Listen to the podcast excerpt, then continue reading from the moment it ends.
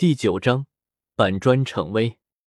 诺丁城师徒三人站在学院门口，李胜伸了伸懒腰：“啊，终于回来了！我有些想念宿舍里的床铺了，在森林里的日子好难熬啊。”返回了学院之后，李胜和唐三将大师送回了宿舍。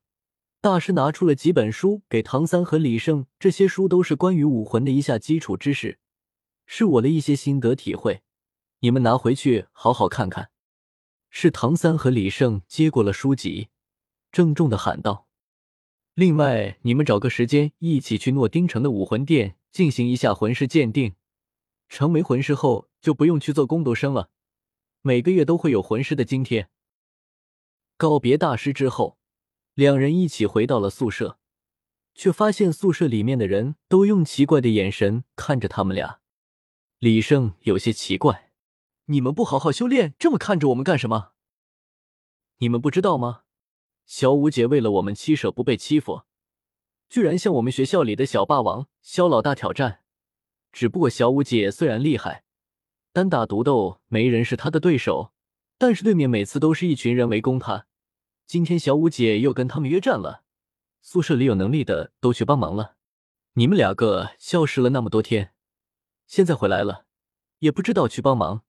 同宿舍的舍友们愤慨的说道：“原来还有这档子事，李胜差点忘了。看来我们挽回诺丁城的这一段时间内，小五吃了不小的亏呀。”想到这里，李胜对唐三说道：“三哥，那群人太不讲道义了，打不过居然群殴。走吧，我们一起去教训教训他们。”唐三听闻这件事情后，本来心中就有怒意，更何况吃亏的是小五。他虽然没有发现自己对小五有一种不一样的感觉，但是一听说小五吃亏，心里马上就担忧了起来。好，我们现在就去。唐三迫不及待道，迫不及待的走了出去。看着唐三紧迫的脚步，李胜暗暗发笑。没想到唐三现在就对小舞有意思了，看来喜欢小萝莉是大龄宅男的通病啊！李生笑着摇了摇头。他们在什么地方约战，你都不知道，那么着急走干什么？随后，李生对宿舍里说：“有谁愿意带路的吗？我和三哥想去帮忙。”我，我去，让我来吧。舍友们都不想错过这件事，只不过自己又十分弱小。为了不拖后腿，才待在宿舍里。现在宿舍里回来了两个猛人，他们当然想要一起前去了。好了好了，都别争了，让我们一起去吧。这次一定要将他们统统打败。说完，便带着一群人浩浩荡荡的走了出去。舍友们带着李胜和唐三来到了学院后山，隐隐约约听到了后山传出来的打斗呼喝声。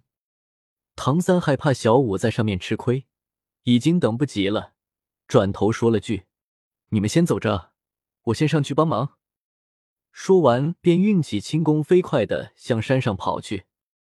看着唐三飞快的向山上跑去，李胜暗暗发笑，随即便对舍友们说道：“你们先慢慢走着，我和三哥一起先上去了。”看着李胜也脱离了队伍，一溜烟的往山上跑去，宿舍里剩下的人面面相觑。这两人就这么把我们甩这儿了。李胜上到山坡上之后，发现地上躺倒了一片七舍的舍友，受伤虽然不重，鼻青脸肿却是少不了的。而小五还在左支右绌的帮助剩余的舍友。抬眼一看，却发现唐三已经冲了上去，释放出了自己的武魂，瞬间便捆缚住了三四个人，然后运用拳掌腿一路猛冲。看着唐三发飙的模样，李胜暗暗炸舌。看来惹谁一定不能惹小五。看到唐三大展身手后，李胜自己也有些手痒。恰好看到了围攻小五中一个锦衣少年一直在发号施令，依然一副头头的模样。李胜阴险的笑了笑，使我一记天外飞转。只见李胜右手一翻，一块板砖出现在右手中。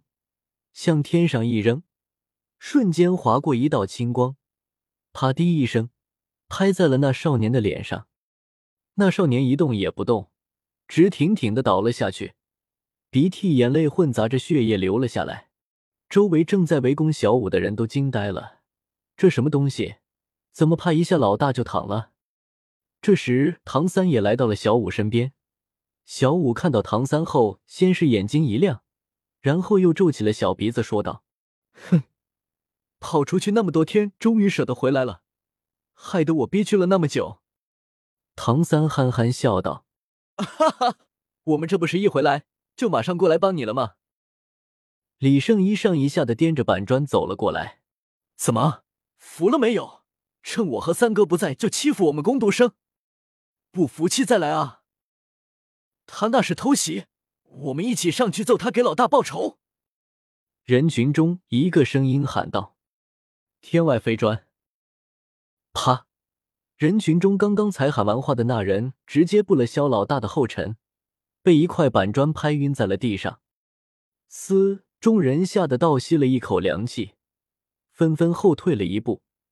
这板砖砸在脸上，看着眼睛鼻子都发酸，生怕被那个拎着板砖的煞星盯上。哎呦，我的脸好痛啊！被板砖砸倒的肖老大这时悠悠转醒，站起来，一眼就看到了那块上上下下飞舞的板砖，赶忙转身从身后掏出了一面镜子，对着自己照了起来。还好还好，鼻子没有歪，我这张英俊的脸庞也没有破相。是你偷袭了我，肖老大看着李胜道：“没错，想不想再试一砖？”说罢，李胜作势欲扔。别，别，大哥，我错了，是我们输了，以后你就是我们学校的老大。肖晨宇一脸陪笑道：“不是我是你们的老大，而是小五，他是我的社长。我们赢了你们，那你们就要按约定来。”以后小五就是全学校的老大。小圣子，真有你的！没想到你也那么厉害，果然不愧是唐三的师兄弟啊！小五一脸笑意的说道：“小五姐，你能别叫我小圣子吗？”李胜听完脸都绿了。你可以叫我小圣，叫我李胜，叫我小李子也没关系，可千万别叫我小圣子。还有，三哥可比我厉害多了。我能获得魂环，全靠三哥和大师帮我。为什么不能叫你小圣子？以后我就叫你小圣子了。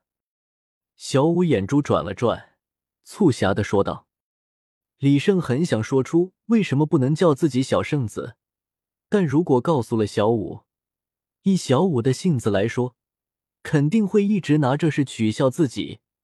干脆就什么也不说了，做出一副宁死不从的样子。”看到从李胜这里套不出话来，小五颇为遗憾。但是想到纠缠了这么长时间的校园争霸终于得胜了，也就不再计较这些了，蹦蹦跳跳的来到萧晨宇一行人面前，愿赌服输。